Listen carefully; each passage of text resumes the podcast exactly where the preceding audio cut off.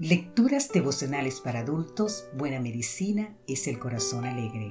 Cortesía del Departamento de Comunicaciones de la Iglesia Dentista del Séptimo Día Gascue en Santo Domingo, capital de la República Dominicana. En la voz de Sarat Arias. Hoy, 25 de mayo, un ensayo clínico controlado. Leemos en el libro de Daniel capítulo 1 versículo 8 Daniel propuso en su corazón no contaminarse con la porción de la comida del rey ni con el vino que él bebía. Pidió por tanto al jefe de los eunucos que no se le obligara a contaminarse. El imperio babilónico se impuso como potencia mundial en los siglos 7 y 6 a.C., luego de la época de dominio asirio.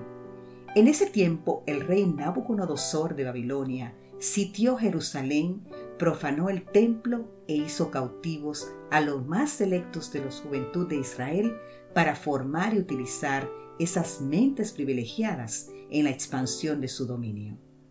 Daniel, Ananías, Misael y Azarías, todos de la tribu de Judá, se encontraban en ese grupo indeterminado de príncipes. Estos jóvenes estaban dispuestos a servir al rey, pero sin comprometer sus conciencias.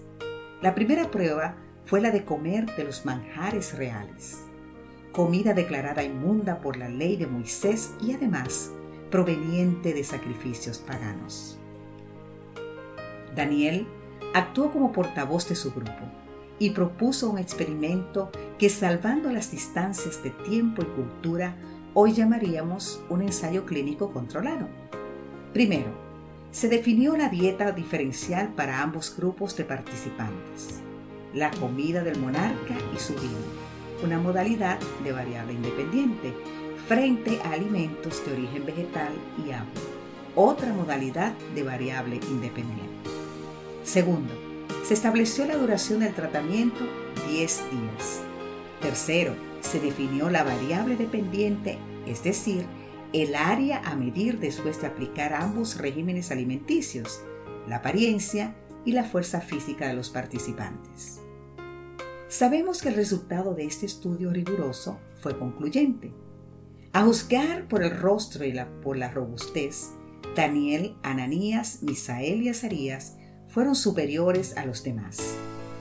Dios mismo reforzó las propiedades de la alimentación simple y natural y los efectos no fueron solo temporales, sino que se extendieron hasta los exámenes finales, cuando en todo asunto de sabiduría e inteligencia que el rey los consultó, los halló diez veces mejores que todos los magos y astrólogos que habían estado en su reino.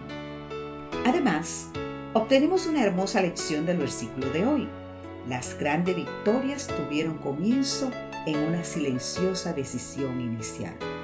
Daniel propuso en su corazón no contaminarse.